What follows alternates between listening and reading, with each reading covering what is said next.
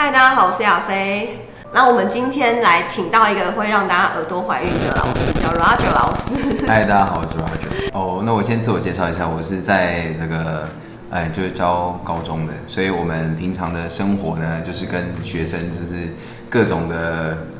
呃，帮他们建立一些这个未来的愿景啊，然后告诉他们要多努力啊，然后当他们不努力的时候，你就要告诉他说要加油。嗯，但是有的时候就是上次也是跟这个亚飞聊到，就是说，哎。就是他在学的这个 NLP 嘛，就是利用这个五感的部分，就聊一聊聊一聊，我就说，哎，那我们就是讲一下我们平常跟学生这个沟通的一个方式啊，就是他们学生成绩不好嘛，那你要激励他说要好好的念书，所以你就要跟他说，哎呀，要好好念书啊，啊，如果你不好好念书的话，你寒暑假就要来重补修，啊，重补修很可怕，重补修就是可能三学分，你可能要花十天，然后每天三个小时，很辛苦的来上学，然后别人呢就是这个溜着溜着这个呃滑板啊，从那个。你的那个从补修教室经过，然后说嗨，好，你就要在，然后你就必须要在教室里面很可怜的这个学习嘛，嗯，然后你又要再付很昂贵的学分费，好，所以这个重补修，如果你没有重补修也没关系，但是呢，你就会什么？没有毕业证书，那如果没有毕业证书了，你未来就不会有一个好的未来。你看，这每天都去端盘子，好，因为对没有学历嘛，对没有学历也找不到什么特别好工作，所以你也没有选择性，所以。要好好的念书，哎，然后就会跟各位同学说，哎，是不是？是不是？通常呢，讲完这句话之后，底下就会一阵寂静，学生可能没有什么感觉了。那所以也是把这个提出跟亚飞老师讨论，才发现哦，原来我们用的可能是一些。比较负面的恐吓他的方式啊，对，第一个可能是也是恐吓他，我们都想说警惕嘛，嗯，还经常说警惕，但是这可能是不太好的，原因是因为其实我们莫名其妙的也把这个坏的影像都催眠进去了。嗯，因为我我们刚刚讲到 NLP 运用的是用五感去催眠对方嘛。所以你如果说把一件事情想象的很真实的话，你看刚刚让让他想的都是他补修的很辛苦啊，然后旁边有人滑滑板车溜过去，嗨，然后还有就是以后可能要端盘子，那其实你就是等于在催眠他，你未来会这样。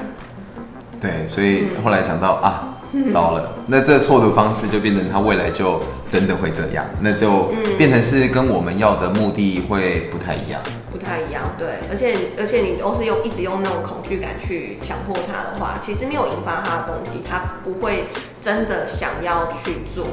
我学了 NLP 之后啊，发现有时候并不是我们想要做不好，而是你不晓得做得好会是怎么样。嗯，所以其实那时候就建议 Roger 老师可以用一些比较正向引导的方式去直接给他一个好的未来。所以后来就是在跟就是。想到这件事情之后，就是在跟这些学生，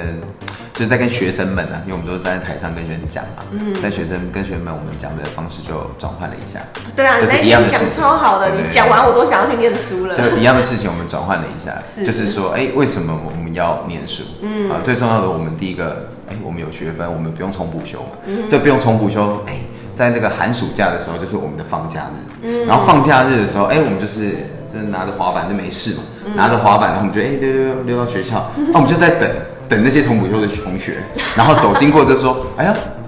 哎还在重补修啊？哦是啊，啊那你们慢慢弄嘛，那弄好再扣我啊，我先去。这个旁边吹个冷气啊，边上吹个冷气等大家。对对对，所以你赚到的是什么时间嘛？呃，学分你该拿的都拿了。哎，这时候呢，你就有这个学校毕业的毕业证书，然后并且你未来有可能可以进入好的大专院校，所以你的未来是值得保障的。好，不管怎么样，至少哎，你有这个高中毕业毕业证书，你可能未来可以考台电嘛。嗯。哎，考台电是什么概念？考台电呢，它就是哎。铁饭碗，薪资的部分其实都蛮不错的。嗯，那在不管是饮食上面啊什么，都是有选择性。好，你就可以这个月想说，这要不要吃个王品呢？哎，那不如今天就吃吧。啊，吃这么好，呃，都可以啊，那薪水付得起嘛。啊，所以你的未来开始有了选择性，把这样的一个好的影像呢，其实给学生，其实大家就会开始讨论台电是怎样。哦，哎，未来要去选什么东西，就开始大家会针对，就是哎，我可以有什么样的选择性。其实我们自己小时候念书也是啊，就是爸爸妈妈常常会，或是老师就会拿一些很可怕的事情来举例啊，说你现在不念书啊，你现在都。就是可能看课外书也不行，那你未来就是 Q 感，就是去端盘子什么的。其实真的端盘子。很多时候，其实我们不自觉会去当了一个负面的催眠师，就是你去找一些生活中的举例，然后去给他一个框架，说你看你你将来就完蛋了，你将来就会过得很不好，比如说对将来你就会重不修会怎么样，因为他已经想得很真实了，其实潜意识会带他去做这些事情。嗯嗯，所以为什么很多那种呃教育的专家都会说，我们在引导的时候要讲正向的描述句。所以说正向管教，对啊，其实正向不是正面积极的管教，不是每天跟你讲说嗯我们加油。哦，加油，然后开要开开心心过，不是这样子，而是我们的叙述是要正面的，因为我们我们去回忆任何事情，你可以去想一下，你有办法回忆任何事情是没有画面，然后没有声音或是没有感觉的吗？通常是没有嘛，嗯。对，所以你就算是呃，我今天跟你讲说你我我不想要变胖子，你会先想到自己瘦的样子吗？不会，还是会先想到我不想要变胖子，想到的是胖子，对，就是胖子，然后你才可以给他贴个标签，说我不要。所以，既然大脑有这个特性，你会去催眠自己去往不好的方向走，你为什么不利用这个特性，就直接给一个好的未来呢？这让我想到就是、呃，就蛮很之前的，就大学嗯那时候毕业、就念了一本就是秘密，就那时候很红的书嘛，嗯嗯就他说，哎，这宇宙会接受到你所有的诉求。是，啊，不管是好的坏的，嗯。所以在你去建立你的目标的时候，通常都是以好的影响，然后越实际越好，越真实越好，嗯。越真实越好，然后开始做。嗯。所以后来我在学生的引导上面，基本上我都会，你知道，有时候习惯性啊，有时候虽然说我们很习惯性就是你说 Q 嘎，对不对？你说哎不念书你就 Q 嘎，啊对不对？这是我们会开始慢慢的去注意到这件事情，就是我们要去引导到建立好的影像，嗯。然后去避免到坏的影像，嗯。就让学生自己能够，就是也是从虽然说可能他还没有做到啦，是。但是慢慢建立起可能一个虚拟的自信心，慢慢觉得自己能够做到，慢慢好像看到了这个东西，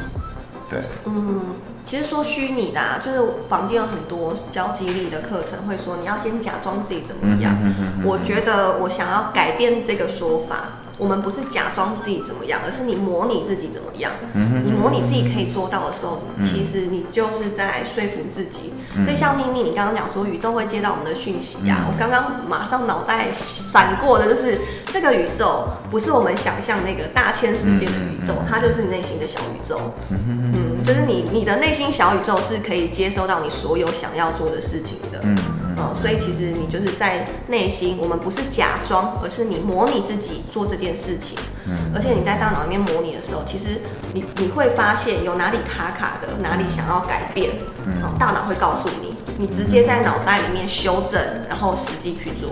这样子的话就会达到你想要的目标。